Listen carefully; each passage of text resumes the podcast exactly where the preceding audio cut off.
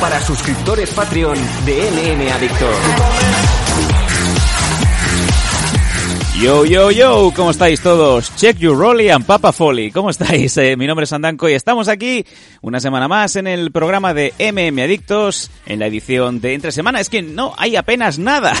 Bueno, esta semana ha habido una bien gorda, pero nos referimos a las MMA en general. Seguimos bajo esta pandemia, pandemia global. Aquí, pues, eh, la cosa cada vez pinta peor, pero bueno, mientras nos tengamos los unos a los otros y tengamos programas para entretenernos, como es el caso de MM Adictos, pues la vida, por lo menos durante esos minutos, será un poquito más entretenida. Nathan, ¿cómo está funcionando la semana? Esperamos que todo vaya bien por ahí. ¿Cómo está Málaga? Pues Málaga, creo que iba, me parece, por no sé si era 800 infectados, así, creo. ¿Os No, dentro de lo que cabe no está, no, no está muy mal. Lo que pasa es que ya aquí están incluso hablando de habilitar el Palacio de Congreso, eh, eh, que era donde vosotros ibais a hacer ese show antes de que dijeran, no, es que no hay presupuesto. Y decían que lo iban a habilitar, estilo del IFEMA de Madrid y tal, estaban pensándolo por si acaso. Para mm, lo que se debería realmente hacer, ¿sabes? En el, el pensar en el peor caso y a partir de ahí pues ir reduciendo conforme se vaya viendo que las cosas van saliendo mejor. Que no es lo que se ha hecho pero aquí en España por desgracia. Pero bueno es que ya sabes no la semana pasada di- criticamos al de esto que decíamos que no bueno dije que no se había hecho que pienso que no se habían hecho las cosas a tiempo y ya automáticamente me- a mí incluso hasta me llamaron fache digo yo no os quedan a vosotros nada todavía Bueno, esperamos, esperamos que estéis todos bien y si habéis sufrido un ERTE de esos que ahora todas las empresas se aprovechan e intentan justificar que no quieren pagar a nadie. Luego otra cosa es que el gobierno se lo acepte. Mientras tanto, a los Mm. trabajadores fastidiados y a esperar a ver qué les va a llegar a final de mes, porque esto es una incertidumbre enorme. A lo de ya sumar de voy a intentar seguir vivo un día más, hay que ahora que sumarle el a ver si cobro y qué cae, ¿no? Hombre, yo honestamente no entiendo que, o sea, la semana pasada dijeron, estamos cerca del pico de contagio, estamos cerca del pico de contagio, o sea, no, dijeron que el pico de contagio iba a llegar esta semana. Sí, sí, Eso sí. dijeron la semana pasada. Ahora ya esta semana han dicho que la semana que viene. La semana que viene Mm. espero que ya por lo menos se esté alcanzando un poco. Si no dirán que para la siguiente. Pero eh, a ver, esto hay que ser realista. Decían 15 días. Y todo el mundo sabía que 15 días no iba a ser. Si el que pensara que esto iba a solucionarse en 15 días es tonto. Sin más. Entonces dijeron otros 15 días, que es lo que contempla la ley, ¿no? Con el estado de alarma que tienen la Constitución, que tienen que convocarlo, tiene que pasar por el, por el Congreso y tal. Y se ha aprobado esta semana. Vale. Pero de verdad con estos últimos, estos siguientes 15 días se va a arreglar la situación? No. La verdad es que no.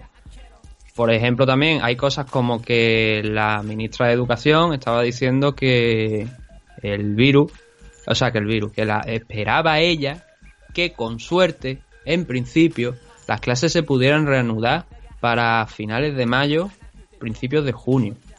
O sea, ellos ya, ellos mismos ya hay algunos sectores hasta del propio gobierno que están diciendo que seguramente esto va a durar bastante más.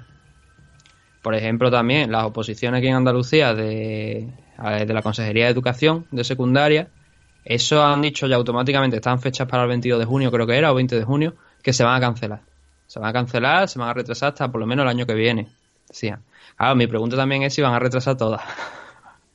si van a retrasar todas las de esos, viendo que van a retrasar esa en concreto. Pero que se, yo creo que quien más, quien menos en el gobierno, eh, sea de, de Andalucía, que es el que me toca a mí, porque es de aquí de, de donde vivo, sea el de otras comunidades autónomas o el propio gobierno español, yo creo que saben que esto es más allá de abril, sin ninguna duda. Y incluso un poquito más de mayo también. Pero bueno, es lo que queda. Debe- deberían decir las cosas, creo yo, como, como en principio pueden llegar a ser y no como eh, para intentar darle ánimo a la gente.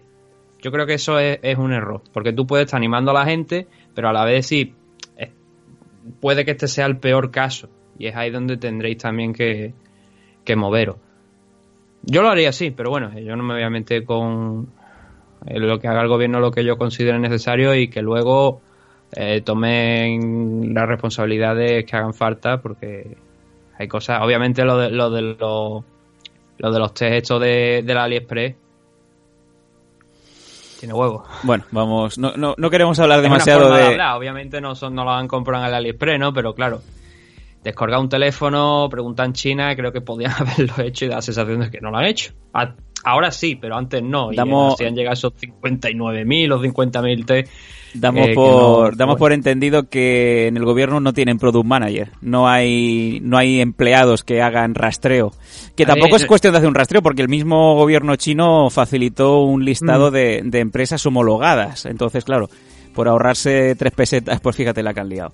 Pero, bueno, es, sí, pero es claro, igual. si- si ya no es el product manager solo, o sea, es que ayer, por ejemplo, y, y yo te digo, yo sí está, esto lo quiero remarcar, porque hay gente que luego llega con la sensación equivocada. Yo si estuviera en Cádiz, yo votaba a Kichi. Yo estoy de acuerdo con Kichi, ¿vale?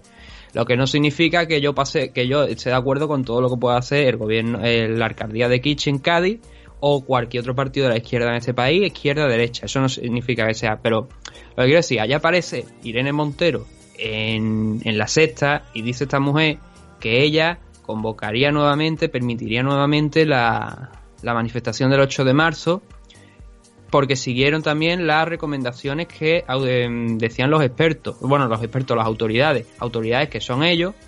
Y claro, quiero también remarcar esto, el problema no solamente son las manifestaciones del 8 de marzo, obviamente. El problema es que ese fin de semana Vamos- hubo también muchos actos deportivos, con, a puerta abierta, con mucho público, la gente en las calles, los sábados por la noche o los viernes por la noche por la gente en la discoteca, en el bar, no sé qué. Eso es así. Eso es así. No hay que Vamos- focalizarlo solo, obviamente, en el 8 de marzo, que eso es un error a todas, todas. Va, Pero, sí, sí, coño, Nathan. salí en televisión, contó tu... y decía eso.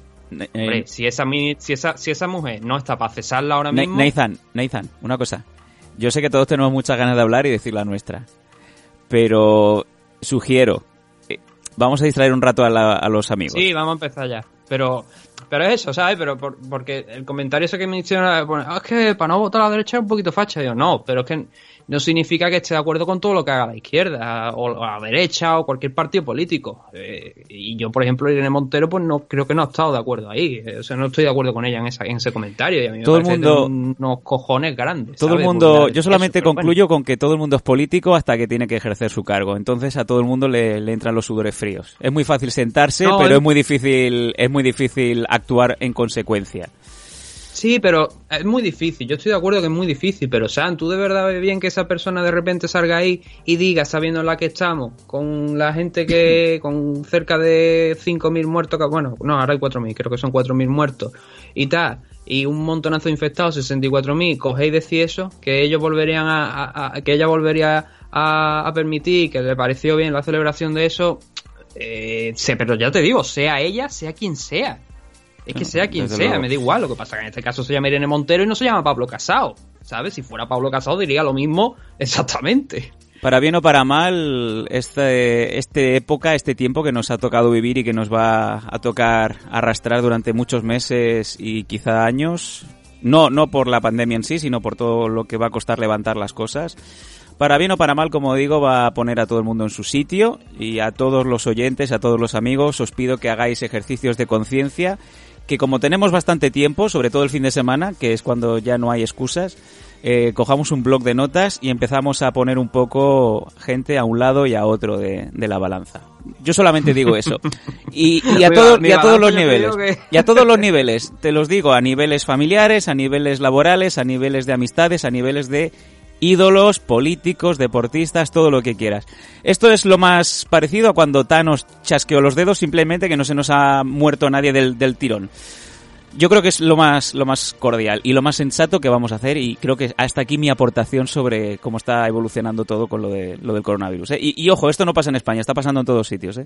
Ya. Con dos semanas de diferencia, pero está pasando en todos los sitios.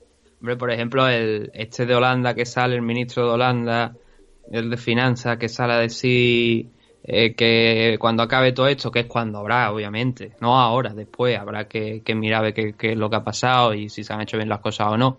Diciendo el tío que eso, que se haga a, a nivel europeo una investigación de por qué en España y estos países del sur esto pues se ha ido de madre. O sea, ese tío es para darle con una barra de hierro en los dientes. Ya. Tal cual, pero tal cual. Porque no es momento y tú encima sabiendo que, que Holanda, ya ves tú que tendremos, igual tenemos oyente de Holanda, pero que Holanda es un país chiquitito. Todo el mundo mira su ombligo hasta que realmente ve que también le pasan cosas. Cuando Holanda empiece a tener un pico, ya veremos a ver cómo corremos y si no que se lo digan a Boris Johnson hace, hace dos semanas, lo que estaba diciendo y ahora que, que ya está con el bicho, ahora todo es correr. Eh. Que no somos capaces de meternos en el, en el, en el sitio del, del prójimo, solamente miramos en nuestro ombligo y esa es la diferencia. ¿Eh? Venga, ah, vamos. con, las cosas. Vamos rápidamente, Nathan. Teníamos algunas preguntas y creo que hoy en el programa vamos a dar micro, vamos a abrir un poco el prisma de MM mm. Adictos. Vamos a dejar que alguno de nuestros oyentes habituales entre también a dar un poco su opinión, lo cual desde aquí celebramos y creo que podíamos hacer esto bastante a menudo. Si de verdad os apetece entrar en el programa y decir vuestra opinión, espero que no sea del coronavirus, sino de noticias de artes marciales mixtas, que es lo que realmente nos gusta, si no este programa sería otra cosa eh, pues contactad con nosotros en nuestras redes sociales, en arroba mmadictos, en facebook.com barra mmadictos o en el correo del programa, en mmadictos arroba gmail.com. Oye, mandadnos una solicitud y si os apetece, pues hacemos alguna ronda de debate, hacemos alguna cosita y, nos entretenemos entre todos. Venga, Nathan, ¿qué teníamos? Bueno, pues lo que vamos a hacer hoy, realmente ha dicho al principio que era un programa de entre semanas. Lo que vamos a hacer es responder a las preguntas de los comentarios que quedaron ahí atrasados de semanas anteriores. Y además, como tú bien has dicho, vamos a tener un oyente que va a entrar, que habíamos quedado con él a una hora, la verdad es que se nos ha ido un poquito de, de tiempo, pero bueno. Suele ser habitual. Al estar escuchando el programa ya te estamos pidiendo disculpas. El caso, vamos a responder las preguntas que, que, nos había ido formulando, en este caso tanto Dan Walker como otro oyente que nos, ha, nos entró una pregunta ayer. La primera de las preguntas que hace Dan Walker, a ver, ya digo, son antiguas, ¿vale? Son de hace un par de semanitas, pero bueno, vamos a responderle igualmente. Dice, ¿qué piensas sobre la pelea de Yulia Stoliarenko y Lisa Berzosa? ¿Y qué piensas del nivel mostrado de Yulia después de salir del tour? Ah, probablemente esto le suena chino. Sí. Pero esta pelea fue el main event del último evento de Invicta, el que se celebró en Kansas. Creo que fue en Kansas. Que fue el que tuvo la puntuación abierta. Y este fue el main event, por el cinturón Bantamweight. Yulia había estado en el Ultimate Fighter, en aquel mismo precisamente Juan Espino y, y bueno, como dijimos, aquello fue en Featherweight, esto en Bantamweight, pues ha bajado, se pasó invicta y ganó el cinturón. Ganó el cinturón, una pelea bastante sangrienta, hay que decirlo, porque a, a Lisa le hicieron. Ahora no sé. Ahora tengo mi duda de quién fue, pero una de las luchadoras tuvo un corte enorme que le iba bajando por la frente hasta el ojo, creo que fue aproximadamente. Y, y era impactante, pero aún así las dos hicieron un grandísimo combate. Y lo pusimos en valor porque además fue en el fin de semana de, aquel enfrentamiento entre Johanna y San, con lo cual tuvimos dos peleas femeninas muy, muy buenas. Y quizás esta ha pasado un poquito más por bajo el radar, por aquello de Sin Vista, no sé, UFC. Pero es un, un enfrentamiento que el domingo, que además fue cuando hablamos con, con Vanessa, que el domingo yo lo, comenté, le dije que si se veía esa pelea del Weili San contra Johanna, también había que ver esta porque esta fue igual de buena. Entonces ya digo, para mí la pelea fue muy buena la decisión más que justificada. Lo que sí que es verdad que hubo un juez que dio la decisión totalmente opuesta al resto. Creo que fueron dos 49-46 me parece a favor de Yulilla y luego un 46-49 a favor de Elisa Versosa. Eso fue algo que no entendí. Pero bueno, para que veáis que los jueces también se equivocan fuera de Invista, fuera de UFC y que las puntuaciones, eh, o sea, lo que es el open scoring, lo de darle round por round las puntuaciones, pues no sirve de mucho porque al final los jueces se equivocan igualmente. Otra de las preguntas, y esta sí que es interesante, porque dice, ¿qué piensas sobre que Edson Barbosa pidiera liberación de contratos? Si lo liberan, ¿en qué empresa te gustaría verlo pelear? Y, esto es verdad, Edson ha perdido la liberación del contrato. Fíjate. Por parte de UFC. Es una, es una cosa interesante, la verdad, porque estaba bien, estaba en una posición que no iba pues muy mal, pero sí que es verdad que eso fue antes de la de la de eso fue un día y luego al par de días por eso digo que estas las preguntas son un poquito antiguas porque luego un par de días después se conoció que se iba a enfrentar contra Joe en, en, la división featherweight que está pactado en principio y que mm, si eso se da pues obviamente esto queda abortado no la, la, la, liberación de Son Barbosa pero en un principio lo había pedido eh, hay muchos luchadores que están cambiando de compañía ahora, que están viendo que el mercado libre, la agencia libre, pues puede ser algo interesante. Y Michael Chandler, por ejemplo, va a hacer lo mismo en Bellator. Y eso sí que es un gran nombre. Edson Barbosa, pues está ahí en ese plan también, pero hay muchos nombres que han pasado, por ejemplo, a PFL, que han firmado por PFL y son nombres interesantes. Ahora creo que me parece que tenía Dan por aquí una pregunta sobre, sobre ello y podemos hablar de alguno de esos nombres. Vamos a ver.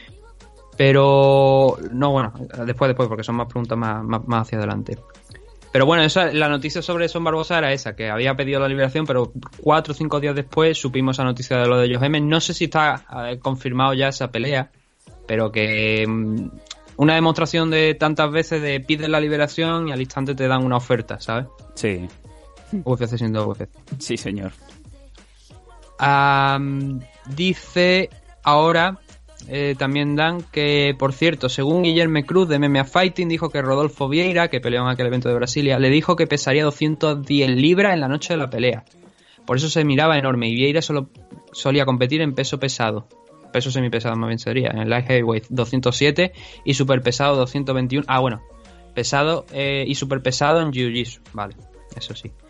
Eh, Rodolfo Vieira, lo comentamos también, fue en ese UFC Brasilia. 210 libras, un luchador muy grande. Creo que la pelea fue obviamente 185, pero era un luchador que como comentamos en, la, en el análisis, se lo veía súper grande, súper grande para, para el peso. Mamadísimo. Sí, y tiene la justificación, pues en este comentario que ha hecho aquí nuestro amigo, que, mm, que esperaba estar en 210 libras la noche de la pelea. Una auténtica barbaridad. De 185 son muchas, muchas libras a recuperar.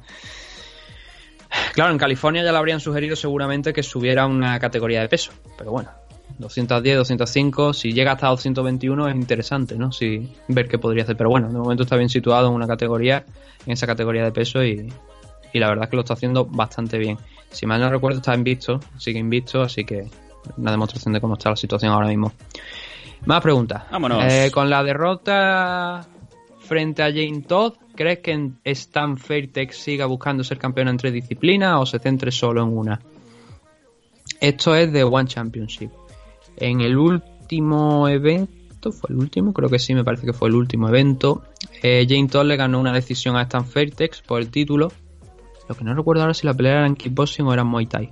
Era una de las dos, pero era una revancha de un enfrentamiento que habían tenido anteriormente. Y sí que es, verdad que Stan Fatex estaba intentando ser campeona en. De hecho, lo ha sido, bueno, kickboxing y Muay Thai, antes de, perder esto, pero. Eh, también está haciendo su carrera en, en, las MMA. Yo creo que lo adecuado es que se, se mantenga en kickboxing y Muay Thai.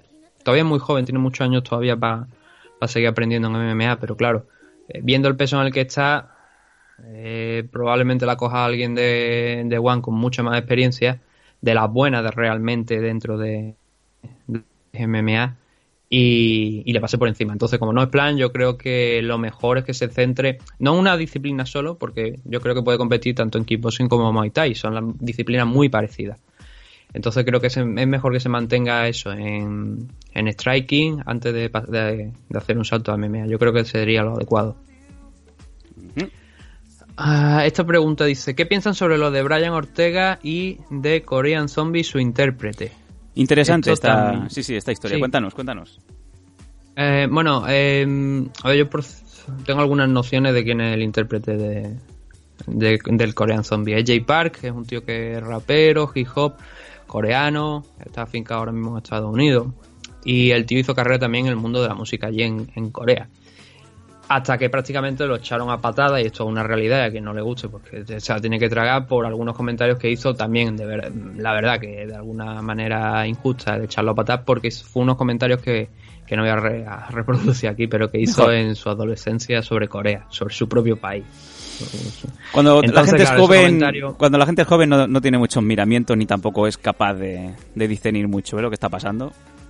Sí y lo que pasó es eso, que mm, el tío ahora pues tiene todavía su, su fama. Es conocido, sigue siendo conocido sin, indudablemente y la comunidad mm, que hay en torno a la música coreana pues también le, lo sigue reconociendo como una figura importante. Y la verdad es que el chaval lo es. Música, eh, artísticamente hablando, vale.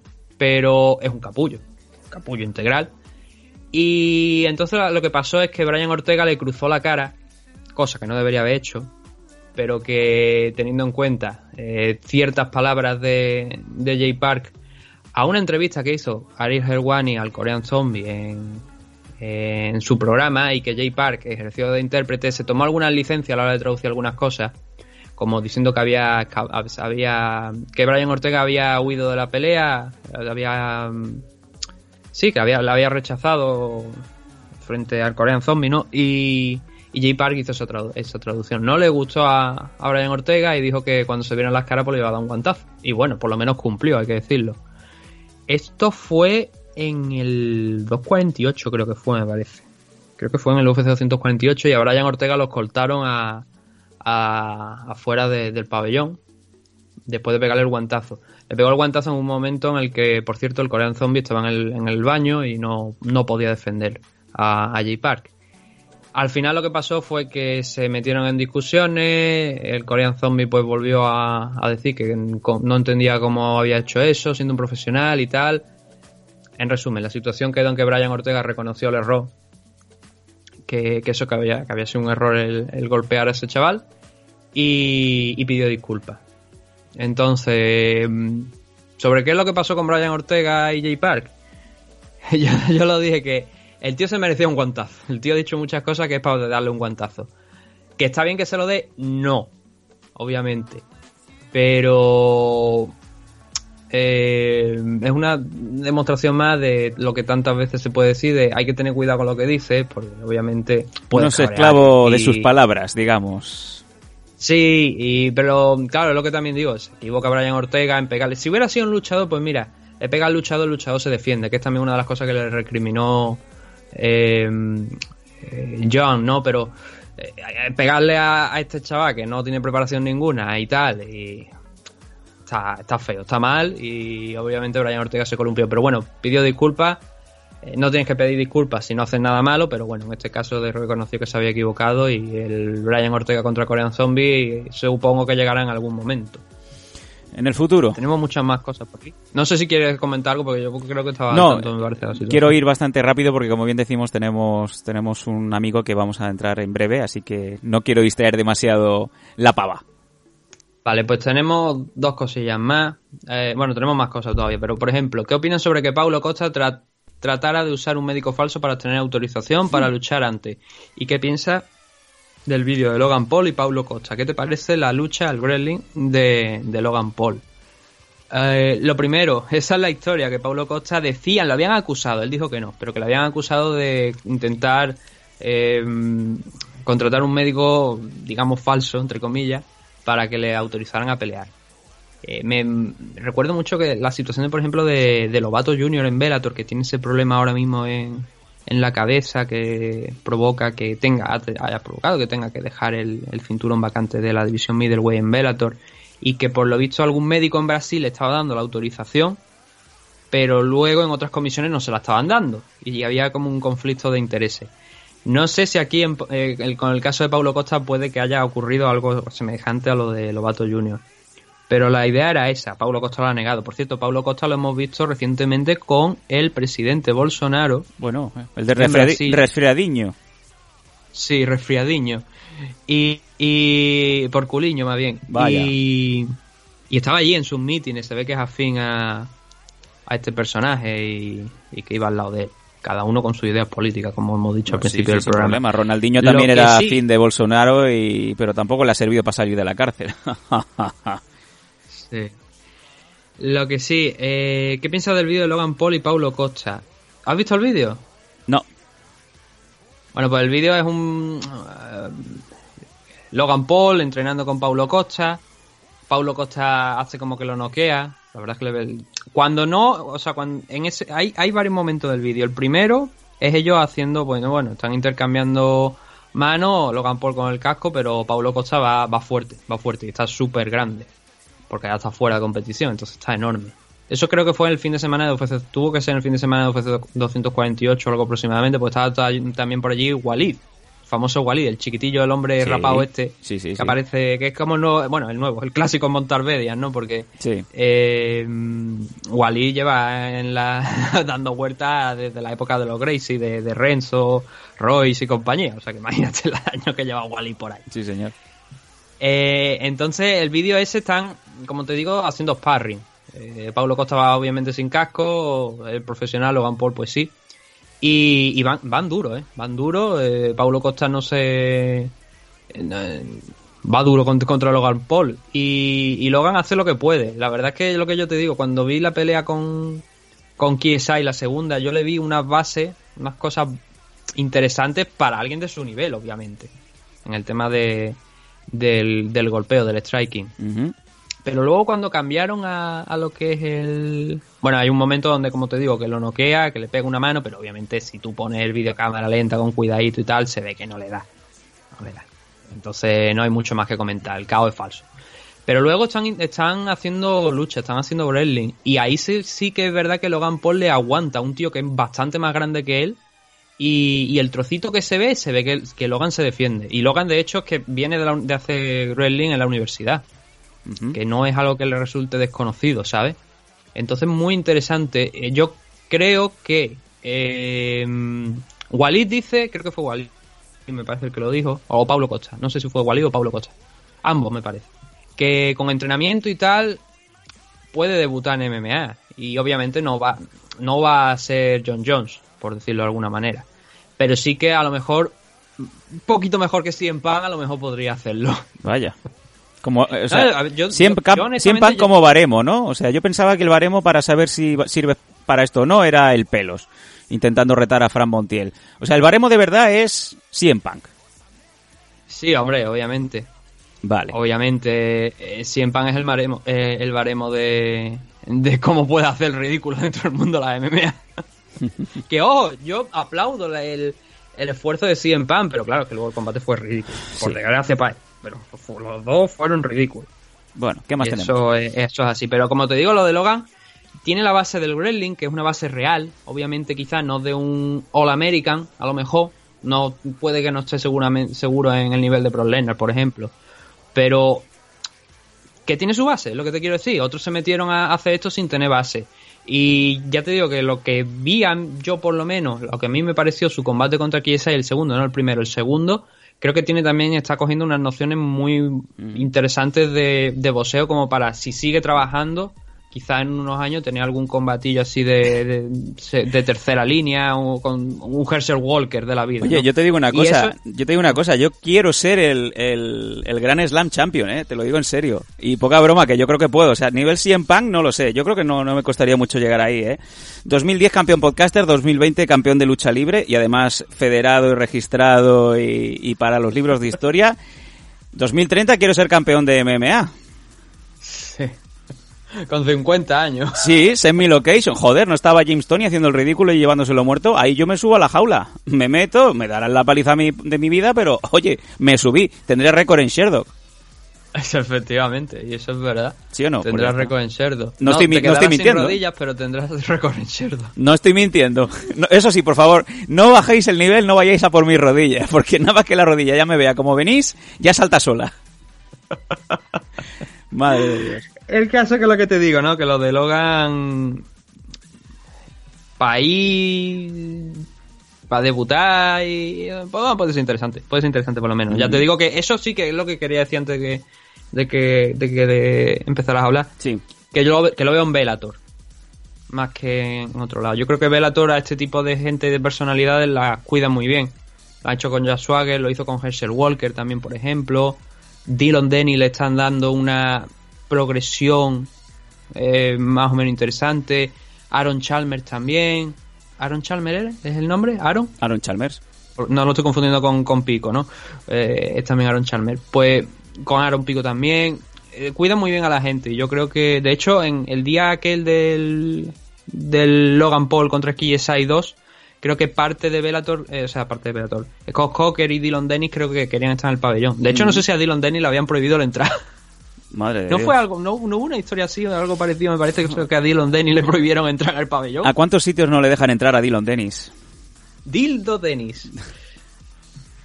Dice también Dan Walker, y estas son las últimas preguntas que tiene. Dice Robert Whittaker contra Darren Till. ¿Qué, les pa- qué- qué nos parece el rumor de la pelea? Que si sería un gran combate. Eh, a ver, el gran combate es.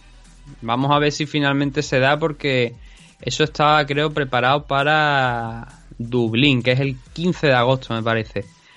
hay tiempo, hay todavía mucho tiempo y no sé si se ha cambiado la, la cosa o, no, pero creo que sí, me parece que es el plan de, de realizar ese Darren Till contra Robert Whittaker, creo que es un buen combate.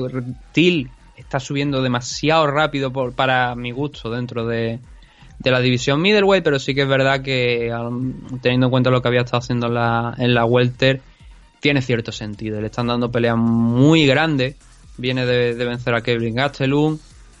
Eh, si vence ahora es capaz de vencer a, a Robert Whittaker podría ponerse en línea por el cinturón de, de Israel Adesanya. Por cierto, no para de mandarle mensajes a Israel Adesanya diciendo quiero enfrentarme a ti y tal, incluso vídeos a través de Instagram. Madre mía. Eh, lo que pasa es que, claro, Darren Till es que me resulta otro John Jones. Eh, buen luchador, pero luego viene aquí a Tenerife y la lía. se ve que es más boca chancla también en alguna ocasión también públicamente es complicado confiar en él como campeón. Le gusta mucho el eh, spa. Figura, como, no como campeón, sino como figura. Acuérdate que quería invitar a, un rival a un spa. Sí, a Mike Perry.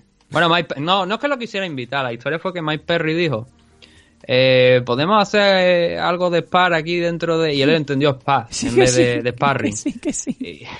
eso, fue, eso fue mítico, ¿no? Eh, entonces, sí, no, obviamente es un gran combate. Robert Whittaker ha dicho que esta, bueno, esta era la confirmación de que Robert Whittaker está de vuelta, pero hay que esperar de momento. La pelea, no sé si está confirmada, pero sí que es verdad que se está mm, en el horizonte está que sea en Dublín, eh, por la cercanía también de, de Rentil, ¿no? Eh, allí a, su país. Entonces, mm, el combate es muy bueno y desde luego si Darren Till es capaz de ganarlo, eso supone un ya un grandísimo salto, porque estamos hablando de derrota a un ex campeón, su segundo combate en la división middleweight, podría ponerse en línea para el título de, Israel Adesanya. Eh, luego tenemos, lo que pasa es que la lista no la ha preparado, pero nos pregunta qué nos parecían los nuevos fichajes de, de PFL. Eh, y esto era precisamente lo que te he dicho, lo que te he mencionado antes, que han estado firmando a luchadores de UFC, alguno también que venía de Bellator. Mira, por ejemplo, aquí tengo una lista. Eh, no son todos, creo, pero así una lista preliminar un poquito de, los nombres que hay. Está Olivier Ovin Mercier, que viene de UFC de hace nada, es que ha estado peleando hasta hace dos días, como quien dice en UFC. Está Cindy Dandois, Justin Willis, que viene también de, UFC. Rory McDonald, que viene de Bellator. Hay, por supuesto, más nombres. Tom Lawlor también ha, firmado por. Filthy. ha firmado por, por PFL. El tema es que, claro, eh, están ofreciendo un millón a los ganadores del torneo. Y obviamente 2020 pues no va a ser excepción. Lo que pasa es que, claro, con la situación esta especial que hay, vamos a ver cómo, cómo queda la cosa, ¿no? Y sobre todo en Estados Unidos, que creo que se le está yendo de madre. Pero eh, son nombres por lo menos conocidos por el público. Además, PFL me parece que se están retransmitiendo también por ESPN con lo cual tiene una buena manera de publicitarse. Yo creo que aquí tiene obviamente sin ninguna duda mucho que ver Ali, Alias de la CI. Eh, y, obviamente podremos hablando de que esto sea la siguiente granja de, de UFC o por lo menos no estén les parezca bien ceder determinados luchadores, cortarlos o algo y automáticamente renegociarlos para que los metan aquí porque sean bien, trabajen con, con Ali o algo y es una buena opción, ya digo que PFL está creciendo bastante y resulta muy, muy, muy interesante lo que, lo que está haciendo y todas estas firmas que, que está sacando. Mira, por ejemplo, otro nombre que ha pasado por, por UFC, César Ferreira, también ha fichado por, por PFL ya digo, hay muchos nombres, lo que pasa es que ahora mismo no tengo por aquí exactamente todos los que, no te preocupes, pero la lista es... Sí, sí, lo podemos dejar para, para otro programa, si también hacemos un poquito de, acopio de, noticias, que no estaría nada mal, y yo me imagino que muchos oyentes estarán también con ganas de ver otras empresas más allá de UFC. Sí, los dos últimos nombres que doy para que vea la gente lo que se está firmando, Marcin Hell y Johnny Cage. No Cage, sino Cage. No es el del Mortal Kombat, ¿eh? No, Johnny Case estaba de hecho peleando en en Rising. Ha estado peleando en Rising hasta hace poco. Rising, eh, también tenemos por aquí una preguntilla, vamos a seguir avanzando.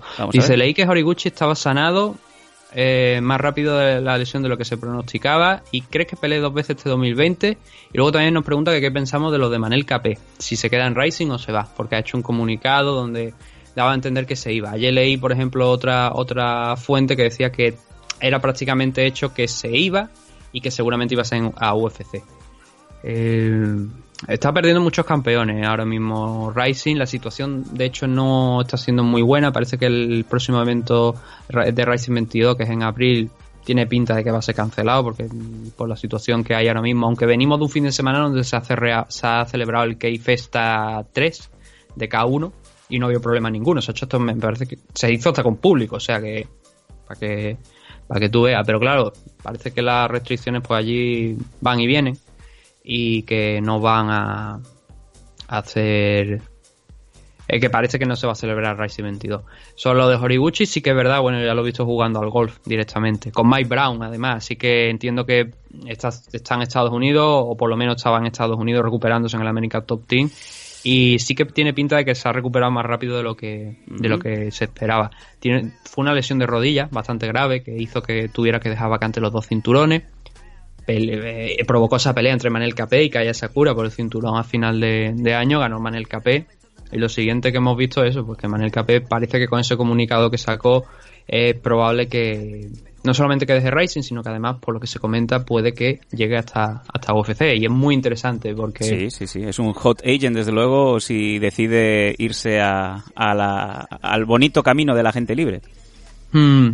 Bueno, es que eso es una cuestión interesante porque había gente que decía no puede ser que este hombre pelee por el cinturón y, y a la siguiente pelea, o sea, ahí se acabe su contrato. Ellos piensan que, la, mucha gente que está allí en Japón piensa que lo que ha pasado es que ha llegado algún tipo de acuerdo con Rising y que Rising le ha, dicho, bueno, pues venga, ya está, eh, lo que hay, te llama UFC, no te podemos retener, tontería, ¿no? Y vamos a ver, vamos como conforme pasen las semanas si, si es verdad eso de Manel Capé de, de, que firmaba por UFC, porque yo creo que ahora mismo con ese comunicado es prácticamente un hecho de, de que en su mente al menos ya no está pensando en Rising. Pero ya digo, es ahora mismo cuestión de, ir viendo poco a poco dónde, dónde aterriza, pero es eso, es un, es un buen nombre. Luego a lo mejor llega a UFC y no, no hace nada, quién sabe, ¿no? Pero Giri Prochaska firmó por UFC, Manuel Capé firmó por, ha firmado por, presuntamente, se espera que pueda firmar por UFC, Musayev, el otro luchador ganador del torneo, parece que también podría llegar a, UFC. Se están yendo muchos nombres de Rising, yo no sé si habrá problemas monetarios, si no, la verdad es que este es un año vital para, para la compañía y vamos a ver cómo sale la, cosa. Sobre lo de Horiguchi, si pelea dos veces este 2020. Bueno, pues yo creo que la segunda parte del año sí que podría pelear cuando ya está más recuperado. Cara ya o la rodilla, pues parece que va bien, pero como para pelear, es raro. Pues muy bien, ¿te parece que pongamos aquí el punto y aparte y continuamos ahora sí el programa con nuestro compañero?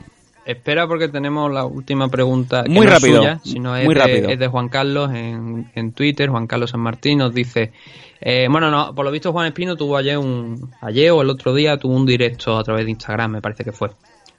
Y estuvo hablando de la que le llegó una posibilidad de enfrentarse a Shamila Durajimov en Nueva York. Eso era en cuestión de pocas semanas. UFC 249, supongo que es el evento al que se refería.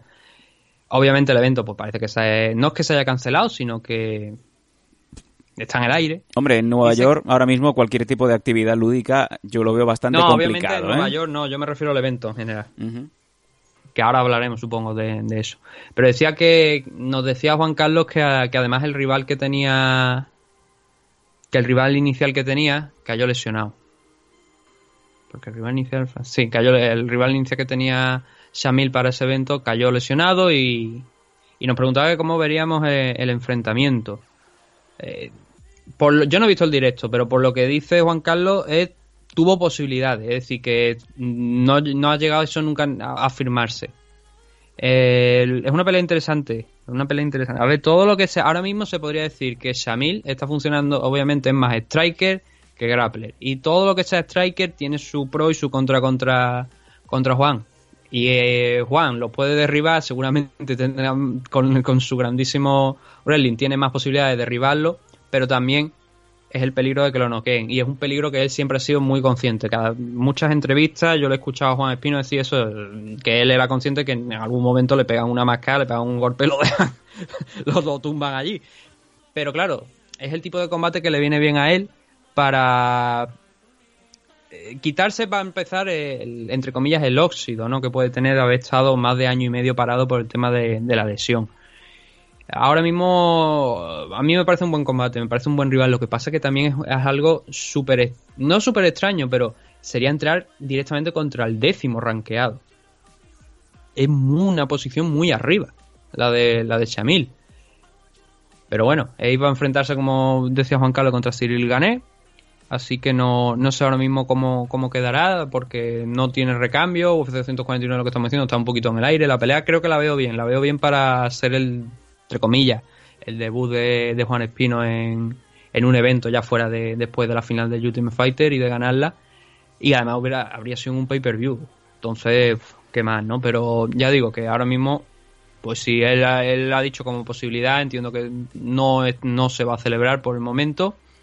Y, pero sí, oye, haber debutado contra el número 10 habría sido muy, muy interesante. Sobre todo porque es el tipo, como estoy diciendo, pienso que es ese tipo de luchador que se adapta bien, entre comillas, a Juan Espino en el sentido de es un striker, eh, lleva el peligro arriba y entonces eso le puede dar las ventajas a Juan Espino de, de derribarlo y, hacer lo suyo, que pasar por encima de, de los luchadores en el suelo. Bueno, pues eh, estos sí que son los eh, comentarios. Hemos respondido en la medida de lo posible a todo lo que nos habéis estado dejando estos días en nuestras redes sociales. A todos vosotros, gracias. Vamos, si os parece, a hacer un pequeño cambio de tercio y volvemos con nuestro compañero secreto que hoy vamos a tener aquí dentro de esta mesa para la segunda parte de este programa especial. No retiréis.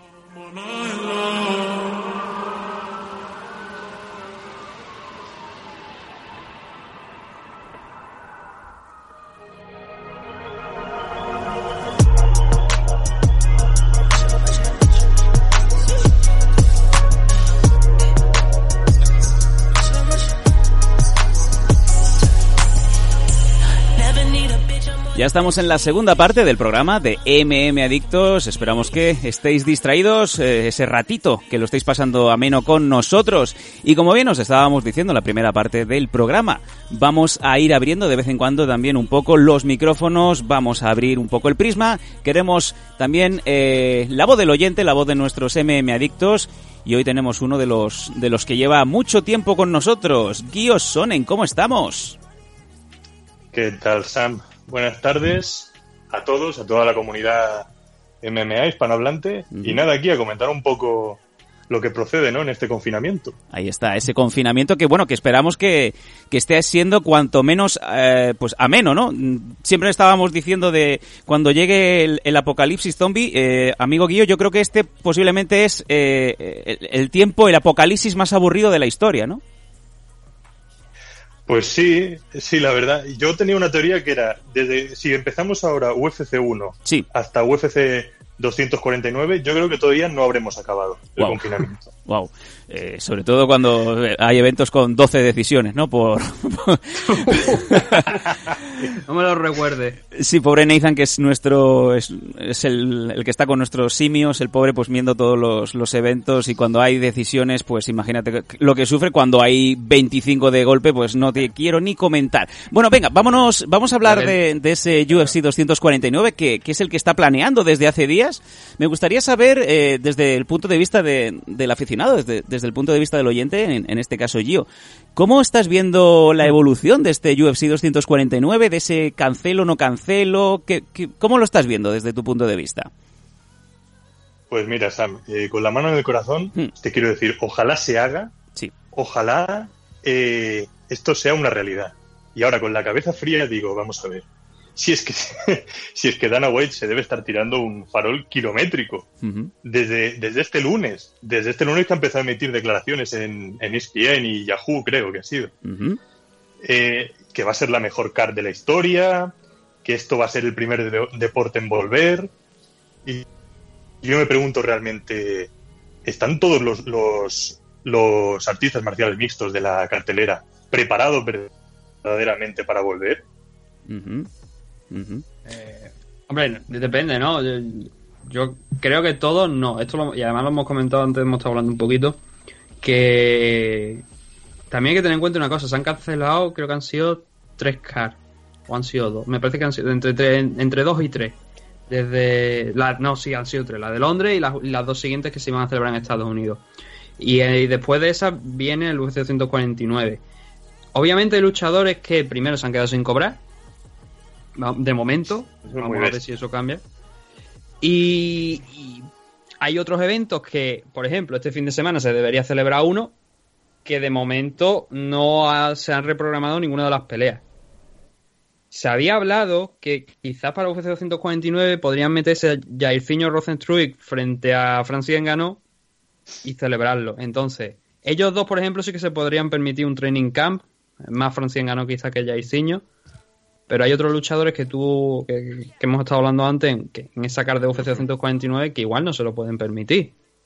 No se pueden permitir tener un training camp eh, digamos, a puerta cerrada, especial para ellos. Exacto. Bueno, eh, lo que estamos viendo es que Dana White, como bien nos decía el, compañero Guío, esta semana ha empezado, ¿no? Ya su, su salida de torno, ya diciendo que, que no, que, que, tiene ya una localización para el evento, que confirma que sí, que será a puerta cerrada, incluso están diciendo, ¿no? Que, bueno, que para el 18, 18 de abril, ¿no? De momento. Eh, pero no está dando más datos. No sabemos si es que está intentando ganarle tiempo a una pandemia global o realmente es que sí que tiene una carta guardada bajo la manga. No sé yo si tú te crees esto. Ojalá, de verdad, ojalá sea así, pero es que yo creo que es un farol kilométrico y esto precisamente, yo estaba el otro día pensando, es que esto ya le tiene que estar tocando la moral. ¿Cuántas veces se ha suspendido eh, eh, Javib contra el Cucuy, Tony Ferguson, unas cinco, ¿no? Creo que cinco. Que por culpa de un tiramisú, por culpa de, un, de una lesión, por culpa de no sé qué, y ahora ya esto ya es el colmo de los colmos, que es un virus, un virus a nivel mundial que se carga otra vez esta, esta contienda. Yo creo que ya es el ego de Dana White de decir, pues no. Por, mis cojones. Por, por mis santos huevos, y iba a decir, otra cosa, pero bueno, pues no, no, va a ser así. Entonces, eh, yo creo que ya es puro ego y sinceramente creo que se está tirando un farol. Y si no se lo está tirando verdaderamente, que no engañe, sobre todo que no engañe a la gente. Si va a haber una, una pelea por eh, en esta cartelera, si solo va a haber uno, que van a ser ellos dos, a puerta vacía, que lo diga. Que lo diga y que lo diga las televisiones también. Porque creo que la gente no se merece pagar un pay-per-view por algo que no va a ser, no va a ser así. Sí, es verdad, ¿no? Eh, es cierto que se había comentado que incluso podría ser eso, ¿no? A lo mejor solamente esa pelea entre Javi Nurmagomedov y Tony Ferguson. Lo curioso es que Dana White ha dicho que no es porque él quiera, que o sea, no es que él quiera obligar a los luchadores, es que los luchadores quieren pelear. Que eso es lo, es lo que me llama a mí mucho la atención. Eh, es verdad que en el caso de Javi contra Tony, que es lo que estaba comentando Dio, que llevan como cinco oportunidades que han intentado enfrentarse y que no se han podido celebrar, tiene ya que pensar un poco, ¿no? De decir, bueno, pues mira, cogemos donde sea, como sea, incluso si es en aguas internacionales, que, oye, ya lo habíamos comentado en uno de los últimos programas, eso se había hecho ya en alguna ocasión. El coger, fletar un yate, irte al agua y celebrarlo ahí. Es una, una, cosa de las más seguras. Pero es que hay cosas que también están saliendo últimamente, que dice que a lo mejor Javi no puede salir de Rusia, cosa que me llama la atención porque yo pensaba que a falta de unos 20 días aproximadamente, bueno, 15 días, pongamos más o menos, algo más de 15, para la celebración del evento, yo pensaba que iba a estar ya allí en Estados Unidos, en el ACA, entrenando. Parece que todavía de momento no iba a ser, no, no, no es así. Pero además hay unos comentarios de Joe Rogan, que me lo ha transmitido antes también Guillo, en los que dice que él no va a comentar el evento no va a comentar UFC 249 por las restricciones precisamente que hay de movimientos también en Estados Unidos. Así es. Correcto. Entonces la cuestión es, el evento yo creo que en Estados Unidos no se va a celebrar. Por mucho que lo intenten. se, me, ha ocurrido una, una, maldad muy grande, ¿no? ¿A quién llamarán a última hora para cubrir el evento de UFC? A Enrique. A Enrique, al pobre Enrique Marín. Ay, pobre eh, Enrique. Que me lo tienen loco. No, pero, pero incluso se me parece que los últimos días habían dicho incluso hasta Florida, ¿verdad? Eh, sí, correcto. Pero vamos a ver, en todos los Estados Unidos es exactamente el mismo problema. No hay ningún estado que esté coronavirus free, para que nos entendamos. Florida, que es donde empezó el contagio allí. Eso a mí no me cuadra. Mm. o sea, no, es que no tiene, no tiene mucho sentido. la cuestión es que yo por eso doy por hecho, no sé cómo lo veis vosotros, pero yo doy por hecho que eso va a ser en el extranjero. Si lo quieren, lo pueden hacer en Wuhan, si quieren. Allí mismo lo pueden hacer. claro. El problema es que el problema es que ¿Dónde? O sea, ¿dónde, ¿en qué espacio físico? Eh, ¿Cómo va a ser? Eh, ¿Las teles van a poder entrar a retransmitirlo? ¿Solo va a ser por el Fight Pass? No sé, es que hay muchas dudas en el aire. yo, yo esto lo veo un despropósito y lo repito, como al principio de, mi intervención. Esto es un, es un farol kilométrico que se está tirando con no sé qué fin. Si está perdiendo dinero eh, UFC, como todas las empresas, que, que está tapando los pagos, los impagos a los luchadores, como seguramente muchas otras entidades pero no sé, engañar a tu audiencia, o sea, engañar a, los fanáticos, eso ya me parece más rastrero todavía. lo que pasa es que yo creo que está jugando con el tema de. Él sabe que no va a haber público. Seguro que casi que, no va a haber público. Con lo cual, si el evento es a puerta cerrada, a él le da igual ahora mismo él, está engañando no a los seguidores. Es lo que yo pienso. Que, que es lo que piensa es de decir, como lo ve seguramente no lo vamos a hacer. Incluso yo creo que está, él está diciendo todo esto. Es, mira, Donald Trump llega, lleva unos cuantos días diciendo, no, todo está bien, el coronavirus, esto nada, esto es un virus pequeñito, esto no, no sé qué, no sé cuánto.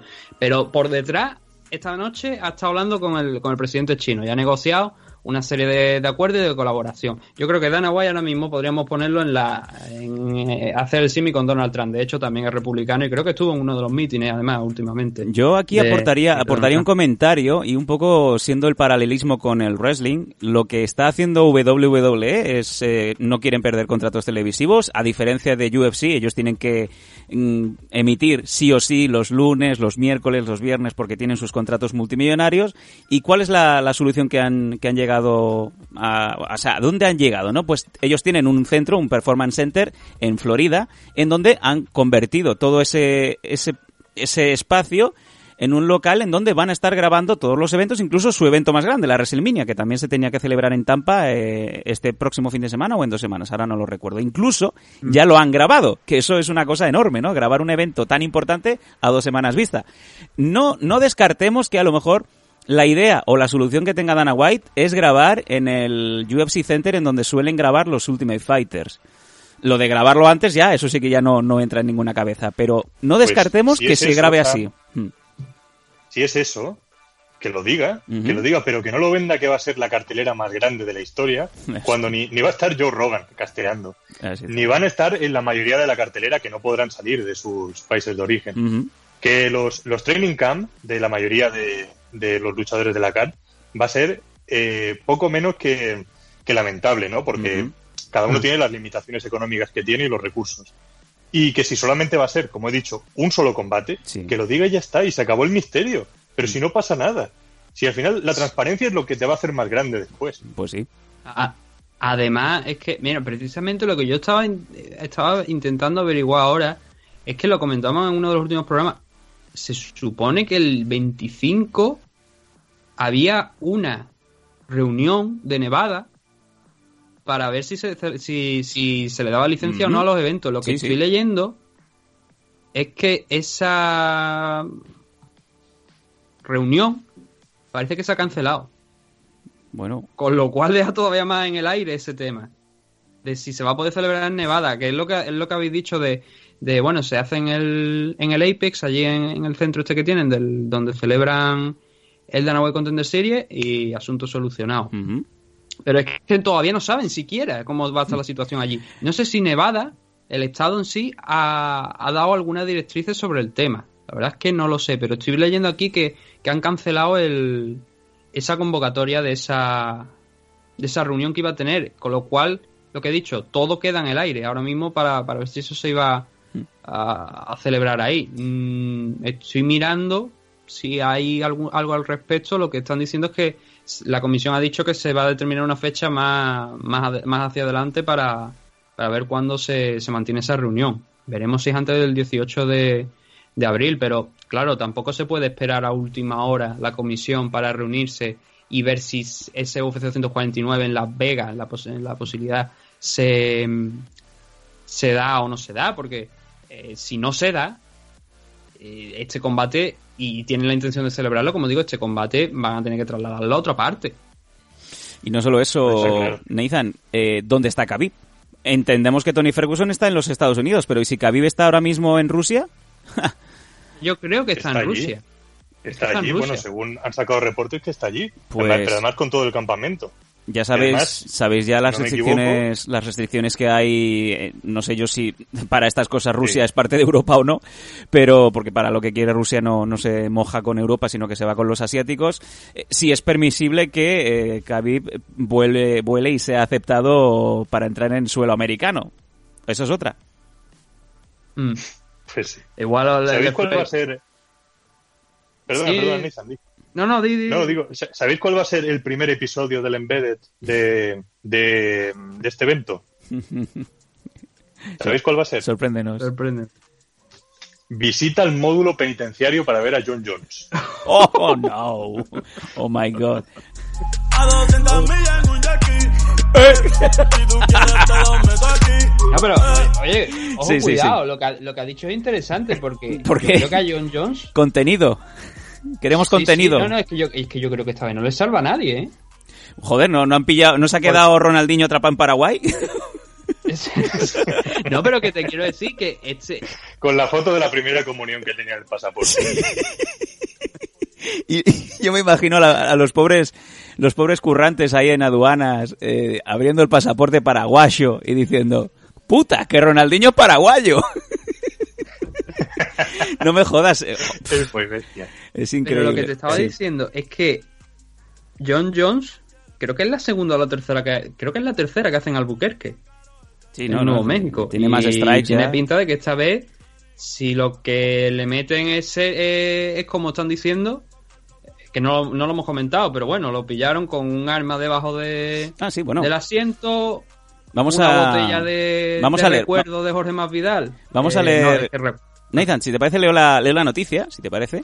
Y es que nos eh, despertamos el día 26, coño, hace nada, ni 24 horas, con esa noticia en donde bien decía que John Jones eh, ha sido detenido, one more time, conduciendo ebrio y esta vez con, con un arma de fuego, ¿no? No, no sabemos si estaba cargado o no. Eh, bueno, pues eso, eh, a cerca, cerca de la, de la una del, una del tiempo local, a las tres horas de, de Estados Unidos, John Jones fue detenido a bordo de un vehículo en Albuquerque, como bien apuntaba Nathan, en Nuevo México por los agentes policiales y al eh, poco antes de ser encontrado en el interior del automóvil se escucharon, ojo, detonaciones de un arma de fuego cerca de la ubicación. Ya le estamos dando más drama. Eh, Bueno, pues cuando llegaron al, al lugar de- del incidente, los policías se dieron cuenta que este peleador, nuestro peleador favorito de 32 años, iba conduciendo severamente intoxicado por el consumo de bebidas alcohólicas y no disponía en ese momento de ningún docu- documento que probara eh, que era John Jones y que el vehículo además eh, contaba con seguro.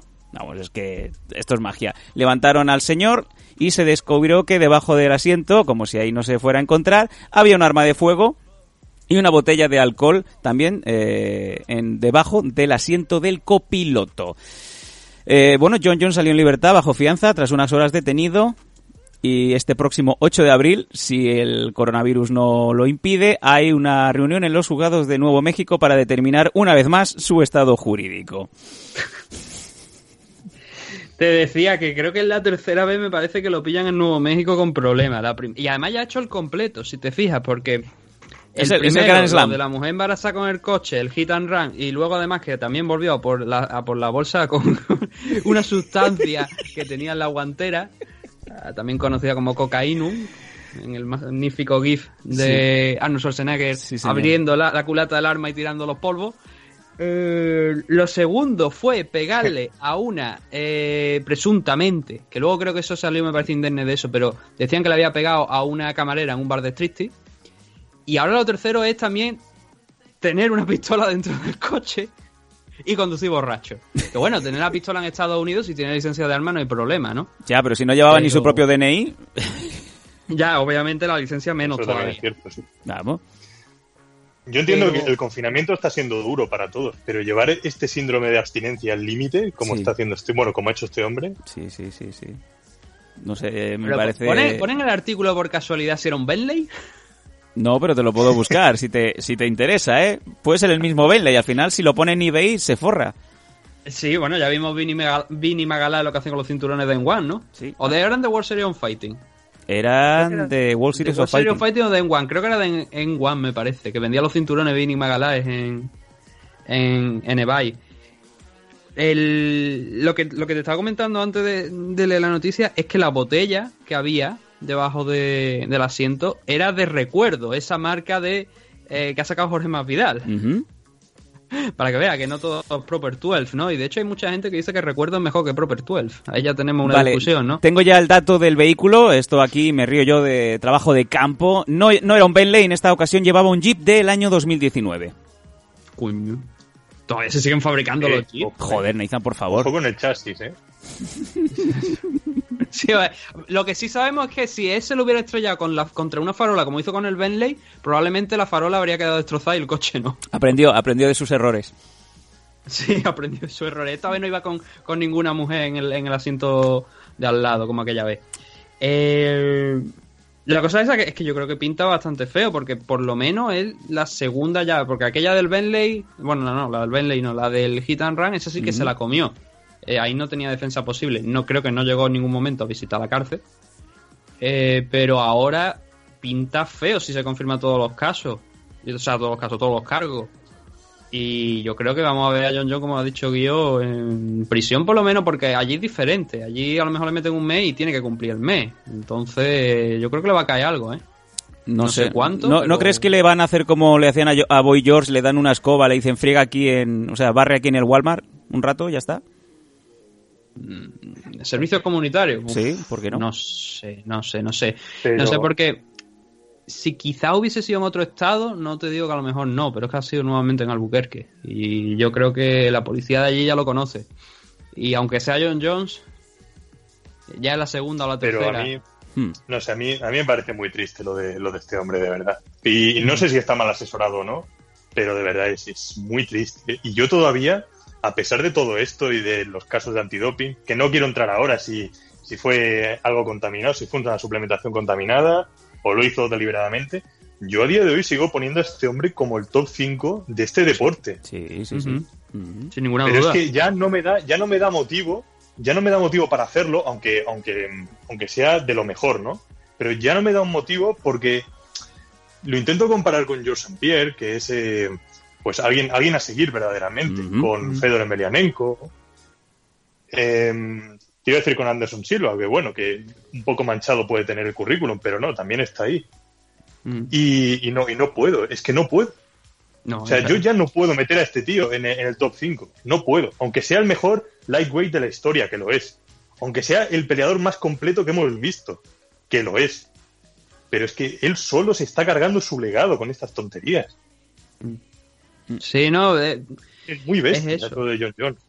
Yo, a ver, yo lo que, lo que siempre, eh, bueno, siempre, obviamente en los últimos años con todos los casos que ha habido, creo que me parece, no sé si el primero fue en 2016-2015, lleva unos 5 años la verdad John John, que entre Eh, las acusaciones de 2000 dopaje. Nathan, 2012 fue cuando tuvo el problema del, 2012. del Bentley. No, pero el Bentley no, yo te digo el hit and run que tuvo. El Bentley fue antes. Son dos casos distintos. Vale. Ojo, cuidado. Eh, creo que él me parece que lo del, lo, de, lo, del, lo del accidente aquel con la mujer embarazada y tal, creo que fue en 2015, me parece. No, la verdad es que no, no ahora cada, mismo no recuerdo. Cada fecha, dos años creo la que lía. es Sí, sí. 2015-2016. Entonces, lleva unos 5 años últimamente entre acusaciones de dopaje, eh, problemas legales, eh, declaraciones que hace también en redes sociales que eh, se ha cargado todo prácticamente de lo que había conseguido. El problema con John John es que tiene un ascenso muy rápido. Por ejemplo, el- caso a lo mejor más factible de- para compararlo, Mike Tyson. Estaba Gente pensando en tiene Mike un Tyson. muy rápido y que luego pegan el talegazo. Y pegan el talegazo y yo no diría que es porque esté mal asesorado, porque a fin de cuentas todas las cosas que han pasado realmente no, inclu- no, no incluyen a una segunda persona al lado. Todos los problemas los ha causado John John. John John estrella el coche, John John eh, se eh, eh, pega con el coche a la mujer embarazada y sale corriendo con una bolsa de, cocaína. John John da positivo, John John se esconde debajo del ring de, de- la jaula de, del gimnasio de Greg Jackson para evitar un test antidopaje. Y ahora este también, este caso. No incluyen ahí, como te digo, a segundas ni terceras personas. Está solo él. Solo él. Entonces, el culpable para mí es él, íntegramente. Que sí que es verdad que a lo mejor tiene amistades que no le estén haciendo bien. Eso ya no lo sé, yo no puedo hablar, no conozco la vida privada Claro, de John eso John. ya, eso ya es especular, pero no sé. ha tenido que tener asistencia, algún tipo de asistencia psicológica, o, la empresa le ha proporcionado algo, que realmente es, una de sus estrellas. La habrá cuidado de alguna manera, pero no, yo creo que ya es pura cabezonería suya y no, no aprende. Sí, pero yo creo que UFC me parece que no cuida tanto de los luchadores, eh, y eso es algo que se ha dicho muchas veces que no realmente no está muy encima de, la gente. Coño, Tony Ferguson todo el mundo sabía que no está bien de la cabeza y tuvo que ser su mujer la que impusiera, la que pusiera una denuncia para que la policía fuera, pero no por porque fuera peligroso, sino para que pudiera encontrar ayuda de alguna manera eh, ya obligatoriamente. UFC ha hecho poco por, la gente, por sus propios luchadores. Ahí, Tiene demanda, la demanda que ya... Sí. Nathan, perdona que te, que te... No te corto, te voy a añadir una cosa. Rápidamente le sube las estrellas a UFC y muchos acaban mal. Estamos hablando de John Jones, pero no hay que irse muy lejos para recordar las hostias y mil hostias que ha estado dando Conor McGregor desde que se le subió la espuma. Y mira que sí que Dana White ha salido a defender a Conor McGregor infinitas veces defendiendo lo indefendible. Nos acordamos de, del lanzamiento de carretilla contra, contra el autobús y muchas más. Y esas son muy graves, esas son muy graves. Y aún así se le, se le permitió y se le perdonó. Yo con el caso de John Jones, yo creo que ya la gente ha dejado de, de, preocuparse de John Jones para bien y para mal. Por lo menos da la sensación, no sé si Dana White también está en este caso, pero la estrella de, de John Jones desde hace bien, bien 3-4 años, pese a ser un top 5, como bien nos dice, nos dice Guío, ha dejado ya de estar eh, en boca de todo el mundo, solamente sale ya a la palestra para, para este tipo de noticias. Lamentablemente, pero es que es así. Yo, es que yo creo que UFC apoya al que más le genera. Y obviamente McGregor genera mucho más en venta de lo que genera John Jones. Hoy día. Antiguamente cuando John Jones estaba ahí fuerte, mm, no tanto, pero cuando llegó el irlandés y empezó a vender pay-per-view, empezó a hacerse popular también por como tú estás comentando, mm, ciertos actos semejantes a lo que viene siendo John Jones, pues a, a, McGregor creo que lo defienden más por ese motivo que te estoy diciendo, porque le genera bastante más dinero. De todas formas, ahora que ha sacado el nombre de Conor McGregor, yo estoy viendo diferencias claras entre lo que es John Jones y Conor en las últimas fechas. Conor está ahora mismo como un poquito más conciliador, haciendo buenas obras, donando dinero para el tema del coronavirus, siempre poniendo mensajes como intentando ser muy positivo. No sé si tenéis esa sensación, pero si... Eh, Nathan, se llama, se llama Community Manager. Y por 50 euros al mes te pongo uno yo también, ¿eh? No sé, te digo, te digo, no sé si es un community, Manager o qué es lo que es. Su Community Manager es Dylan Dennis. Probablemente. no te voy a negar. No hay duda. Es muy probable que sea. No hay duda. pero lo que te quiero decir que, aunque tenga un Community Manager, deje de tenerlo, me da igual, pero eh, al final, el tema de dar un millón de dólares o dos millones a cierto hospital o a cierta acción benéfica, eso tiene que pasar por él también. ¿Sabe? Que no es que. Aunque sea solamente lo que se conoce como eso, como de cara a la prensa, de, press release, que se dicen. De puta madre. Pero lo está haciendo. Y John mm. John es que realmente no se lo ha visto mucho tampoco. De hecho, es que tengo ahora mismo por aquí por delante el vídeo de haciéndole la policía las pruebas, que lo han publicado MMA Fighting hace unos minutos. Y, hombre, el vídeo es bastante ilustrativo, ¿no? El vídeo es turbio, es turbio, digámoslo así. Sí, pero es lo que digo, que es que esa sensación de, bueno, que a Conor parece que ahora mismo está intentando ir un poquito más en la línea adecuada y John Jones se está separando. Por eso creo que hay dos... ¿Es una buena comparación? Pero no, yo creo que no, pero Nathan, yo creo que no es una buena comparación, pero no por, no por lo que has dicho, que es verdad, ¿eh? que, que se ha cuidado más a Conor, pero en ese sentido yo entiendo que se haya cuidado más a Conor porque eh, no soy dudoso, ¿vale? Y no, y no quiero engañar a ningún oyente. A mí es un luchador que me encanta, que cuando se ha equivocado lo he dicho y cuando ha obrado bien lo he dicho. Pero estamos hablando de alguien que, pese que no va a entrar posiblemente en el top histórico, en el top 10 histórico, es la estrella más grande de la historia de las MMA, que ha cambiado este deporte y le ha dado una, una dimensión prácticamente como el boxeo, a la altura del boxeo y más. Yo diría que ya de MMA está creciendo en, todos los continentes. Y es lógico y lo entiendo, ¿no? Que, que se cuide alguien así. Y, hay mucha gente que debería estarle agradecido a Conor todo lo que ha hecho, para bien o para mal, todo lo que ha hecho. Entonces, sí entiendo que UFC eh, cuide más a, Conor. Lo que no entiendo tanto es que a John Jones, mm, lo que no entiendo es la, la, memoria a corto plazo. Porque John Jones también te ha dado mucho dinero, te ha hecho ganar eh, buena taquilla con los pay-per-view. Y no entiendo que se le abandone así a su suerte, como, Mm, bueno, ujú. espabilate con, con la lista de antecedentes, ¿no? Pero- Y yo iría en esa línea.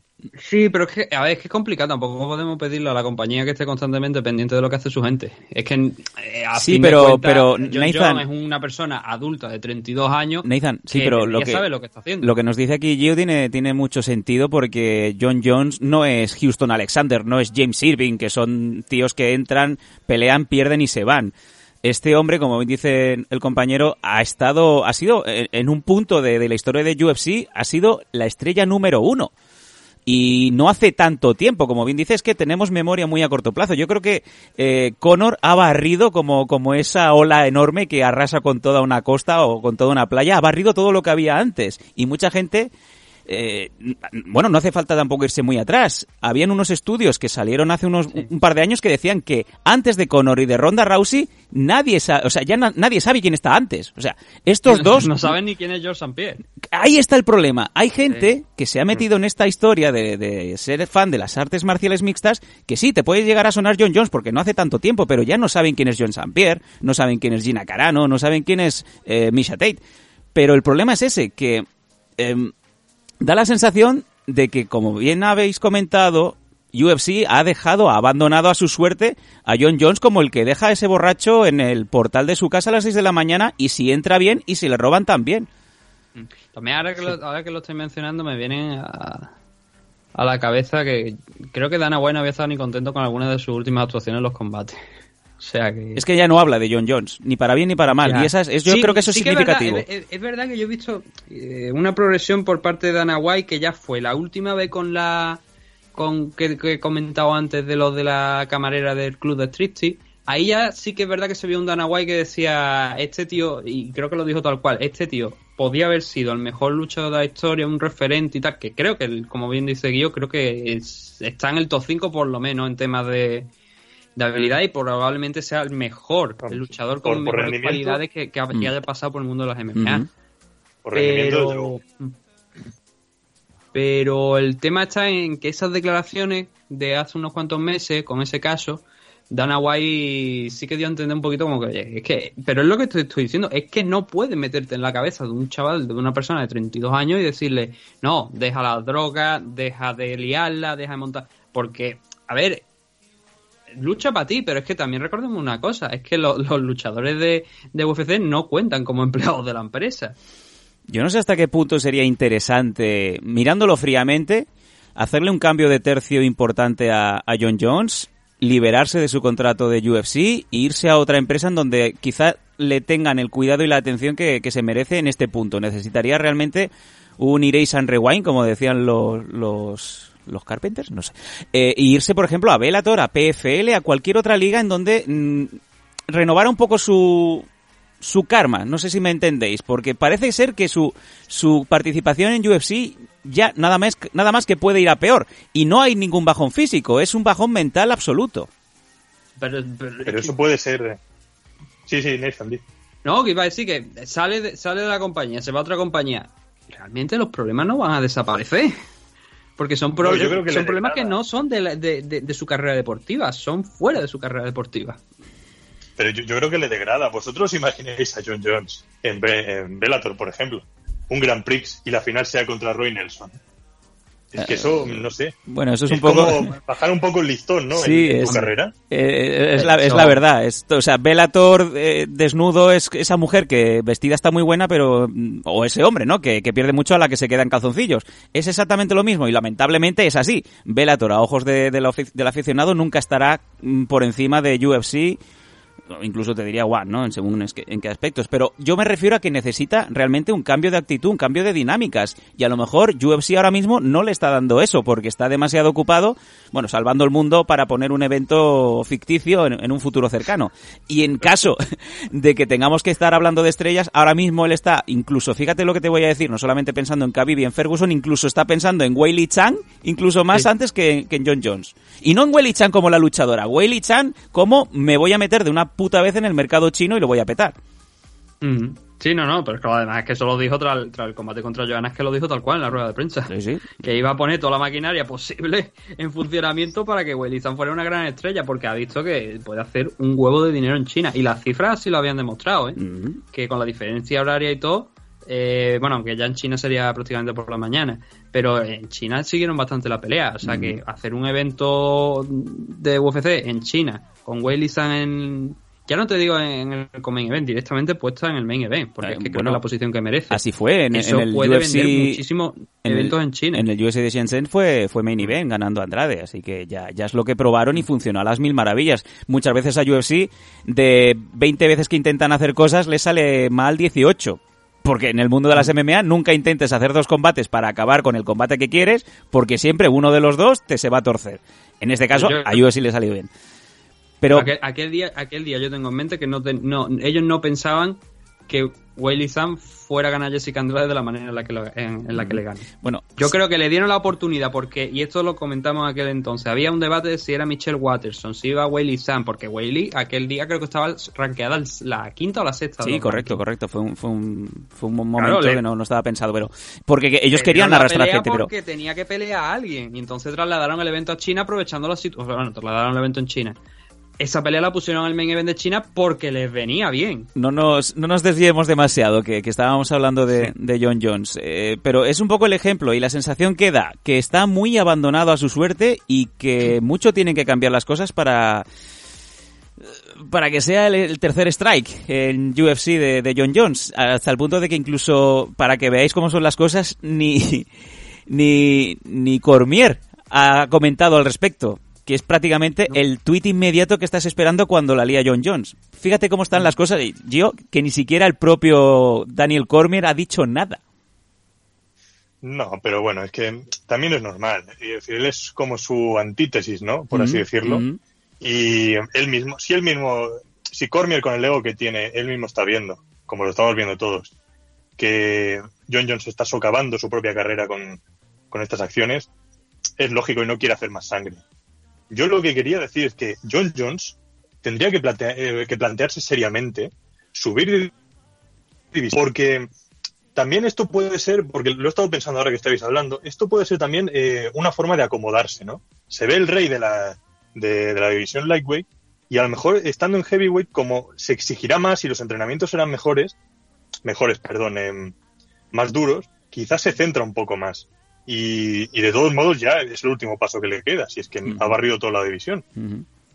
Ha dicho Tiago Santos eh, hoy o, o ayer, bueno, hoy, creo que ha sido hoy, em, que el cinturón debería disputarse entre él y Dominic Reyes. Directamente, da ya a John Jones por un caso perdido y probablemente es que tendríamos que trasladar pay-per-view a la cárcel. Seguramente. Pero es que tiene, es que pinta eso, ¿no? Yo, yo a ver, es pronto todavía. Tú lo has dicho, creo que es el 8 de abril, ¿no? Me parece cuando tiene la vista preliminar o algo. 8 de abril. Por, el- por este tema. Y ahí se determinará pues las medidas cautelares que, que tengan que, que determinar. Pero yo vuelvo a lo que he dicho al principio. Yo creo que esta vez no pinta bien por ya ser por reiteración más que nada.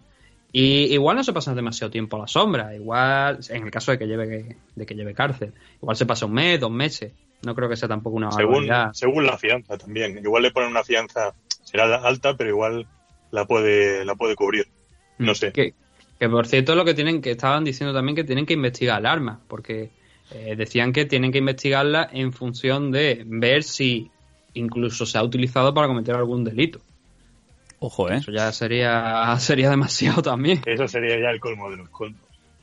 Sí, pero es eso, ¿no? Eh, en una situación complicada ahora mismo, que yo creo que eh, es lo último que necesitaba Dana White, porque está pendiente obviamente con lo de UFC 249. Lo que pasa es que, claro, también quizás por timing es malo por el tema de, como estoy diciendo, lo de UFC 249, pero a la vez también es bueno porque no hay nada en el horizonte.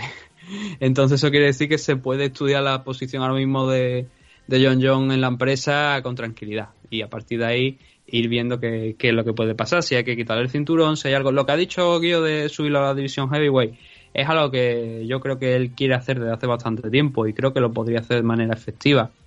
Nosotros sabemos de las habilidades de John Jones y el peso sería un heavyweight, no de los más grandes, pero sí que sería un heavyweight en la zona media, quizás de, de la categoría. de lo, eh, Me refiero en peso, no obviamente en habilidades y, Ujú. y lucha, sino en, en tema de peso estaría ahí en 230, 240 creo fácilmente.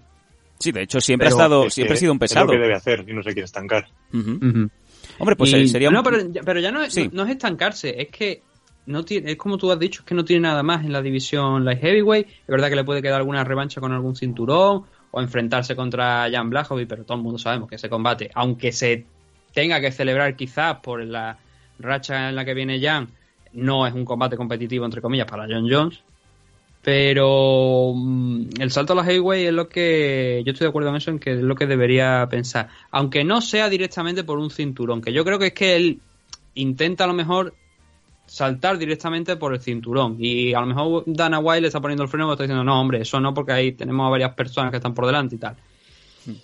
Qué pena, no sé si un Nathan. John tipo mío sí vendería mucho. No, no, te, es que te- déjame que te diga, pero- qué pena, Nathan, qué pena, qué pena que Brock Lesnar se bajara del carro. Porque posiblemente si la cosa hubiera continuado por esos fueros, eh, Brock Lesnar se iba a enfrentar o a John Jones o a Daniel Cormier. La idea principal era contra Daniel Cormier, merendarse a Daniel Cormier y ir a por John Jones. Y esto hubiera sido, pero- vamos, impresionante, Eso vamos. hubiese sido, pito eso fuera. hubiese sido un combate digno de, del Pride. ¿eh? Sí, sí. Oh, sí, señor, sí, pero, pero señor. estás, sí, dici- señor. estás diciendo que, seriamente, de verdad, que Brock Lesnar, Frog Lesnar, podría vencer a Daniel Cormier. Bueno, era la- en, en la cabeza de, de Dana White era espectacular. Sonaba espectacular. Era, era, era la dirección que se estaba tomando, incluso recordar que había algún que otro careo. Sí, hombre, la noche aquella de donde ganó Daniel Cormier el título, que entró Brock Lesnar, Y le empujó. que Rockhold no sabía dónde poner las manos. Que entró con unos botines de vaqueros, si os acordáis. Sí, sí. y luego sí. aparece por allí un muñeco que salió despedido, pero no, no sé ni quién era. Creo que era de la esquina de, de Cormier, pero sí. Y, y la cara de Joe Rogan, que es el baremo perfecto de saber esto mola, me lo estoy pasando muy bien. O sea, Joe Rogan lo disfruta a unos niveles que no somos capaces de comprender. Sí. No, hombre, lleva tantos años que. Es que, es que él es- es- por eso es. La gente critica mucho a Joe Rogan, pero es que Joe Rogan es un tío que es necesario ahí. Sí, porque sí, sí, sí, Le sí. da un, un nivel de entretenimiento que a lo mejor hay gente que no le gusta, pero es que el tipo disfruta con eso. No lo hace por trabajo, porque ya Joe Rogan tiene que tener más pasta y con, no solamente con, con los años que lleva, sino con el tema también de su programa, que Mejor no te digo lo que factura por su programa. sí, creo que me lo dijiste una vez y no Ajá. creo que lo vuelva a Hace podcast como, como tú y yo, ¿eh, Nathan? Sí. Eh, pero no bueno, lleva, pero él- no lleva que decimos tanto... siempre, él lleva. ah, ¿Cuántos años llevará en UFC? ¿15? Sí, pero no lleva, no lleva 10 años haciendo podcast, ¿eh? No, Pero ya, este hombre, hombre obviamente, le pero. tuvieron que ofrecer- a este hombre le tuvieron que ofrecer una buena cifra en UFC Sí. para que se fuera de Fear Factor porque era, era un programa que estaba en auge y, y la verdad que, bueno, por lo que se decía eh, por aquel entonces, se ganaba bastante bien la vida. Sí, sí, sí. Siendo presentador de aquel programa, de Fear Factor. Y cuando, cuando UFC cambió de manos, que se fue de Zufa a, a la empresa esta, eh, de hecho se renovaron contratos y Joe Rogan expresó previamente, obviamente era parte de, era parte de la negociación, que no tenía interés en continuar, así que imaginaros la morterada que le pusieron encima de la mesa para continuar. Además, los shows estos que hace, porque él también es monologuista, entonces. También hace Ah, sí, es dinero. comediante. Sea, que- Sí, sí, sí. Que lo debo comediante como, como Dani Rovira. Sí. Uf, no, no. No, no, hombre. no, no, no.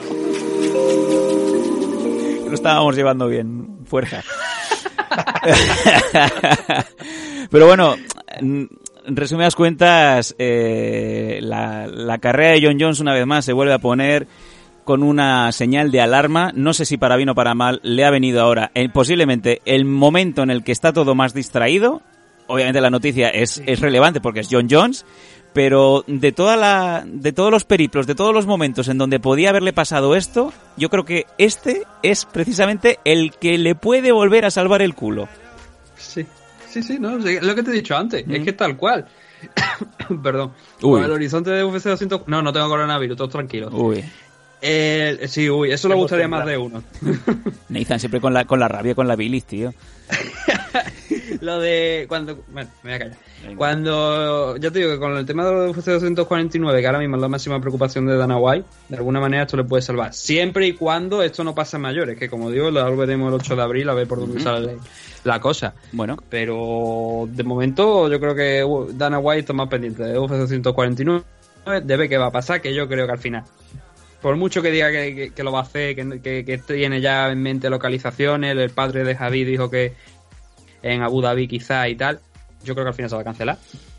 Porque no le quede más, le aprieten tanto, tanto, tanto, tanto, que no le quede más remedio que cancelarlo. Espero que no. Es como me pasa como, como ha dicho Bio, deseo que no se cancele, ojalá se celebre la pelea, pero también quiero que se celebre en las condiciones adecuadas y con la seguridad adecuada para todos los luchadores. Y todos es todos, no solamente Javi Nurmagomedov y Tony Ferguson y su equipo, sino desde el primero al último. Por último, a mí quería decir una idea que dio Ben Askren, Sí, rápido.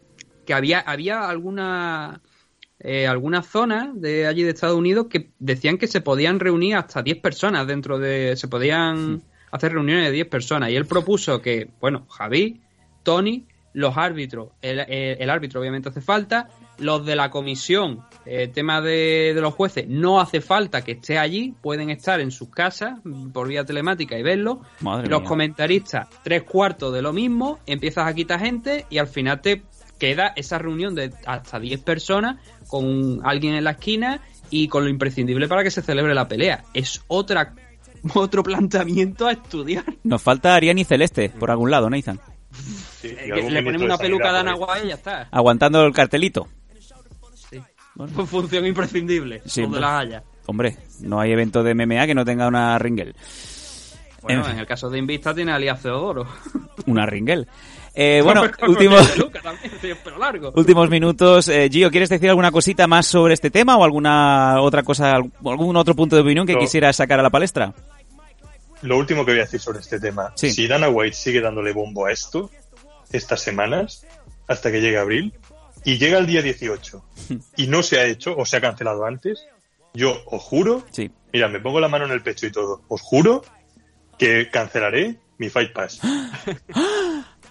Uh, No, si de todas formas- si el Oh. problema es que de todas formas, si se hace la pelea va a tener que pagar pay-per-view. También es verdad, No, porque se retransmite. También hay que decir una cosa, el pay-per-view es por ESPN. Sí. Con- Bueno, también obviamente por el por el Fight Pass si, si pagas el pay-per-view por ahí. Pero allí en Estados Unidos tienes que comprar el tema por, por, por ESPN y lo que ha dicho Sonen al principio de bueno, veremos también si la pelea se puede retransmitir porque obviamente hay que mover un equipo también de de cámara, de realización y de todo que claro, si al final la pelea se celebra fuera de Estados Unidos, Bueno. como es un plan que puede eh, pasar, porque hay que tener en cuenta un detallito. One va a seguir realizando eventos a puerta cerrada en Singapur. Es otra localización que podría funcionar para pero UFC. me- muévete ahora todo aquello para, para Singapur, Nathan. Esto sea, si se hace, se hace como se ha hecho en España toda la vida. El- la furgoneta, una Nissan Banet, a las 8 de la mañana, abres el portón lateral, allá donde ves grupo de gente, 50 euros en la mano. ¿Quieres venir a trabajar? Te doy esto. Sí, venga, pues para adentro. Junta a 10 personas y ya tienes ahí el equipo, de, el equipo técnico. Sí, bueno, y también los desplazamientos en furgoneta, pero para comentar eventos, Un ¿no? bocadillo para el camino, mortadela Popeye. Eh, bueno, nos hemos quedado sin tiempo. Eh, Gio, muchas gracias por, por haber entrado en el, en el programa de hoy, un programa peculiar, ya sabemos que estamos en unas circunstancias especiales. Y nada, decirte que ha sido muy agradable la, la charla, estás invitado cada vez que te apetezca. Igualmente, eh, muchísimas gracias de verdad por la invitación. Para mí es todo un honor estar aquí, en serio. Nathan, eh, nos vemos en unos días. Vamos a ver si conseguimos seguir actualizando el día a día de las MMA. Gracias, John Jones, por darnos noticias. Y, y si hay alguna cosita más, pues aquí estaremos al pie del cañón. ¿Alguna cosita antes de cerrar? No, ya está, ya está. Ya con está? eso, la verdad es que ha sido un programa extenso, ¿eh? Sí, Así ha sido- ha sido muy pa- recomendable. Escuchar. Muy, muy recomendable. Y a todos los que nos habéis escuchado, os invitamos también a que digáis la vuestra en, en redes sociales, ya lo sabéis, en arroba mmadictos, en facebook.com barra mmadictos, en Instagram, allá donde sea, incluso en comentarios de iVoox o en cualquier otra plataforma en donde escuchéis el programa. Queremos escuchar, queremos ver vuestras opiniones. Lo dicho, nos vemos en unos días, nos oímos en unos días. Ánimo, fuerza, que ya queda menos. ¡Vamos! In the wilderness. It's awful, but I wait for his bitterness to come and avenge for his father's death. Keep an eye on my father's threat. Uh, Chambada, chum chum bada bada, chambada, chum chum bada bada, chambada, chum chum bada. That's the sound of clashing katanas. Chambada.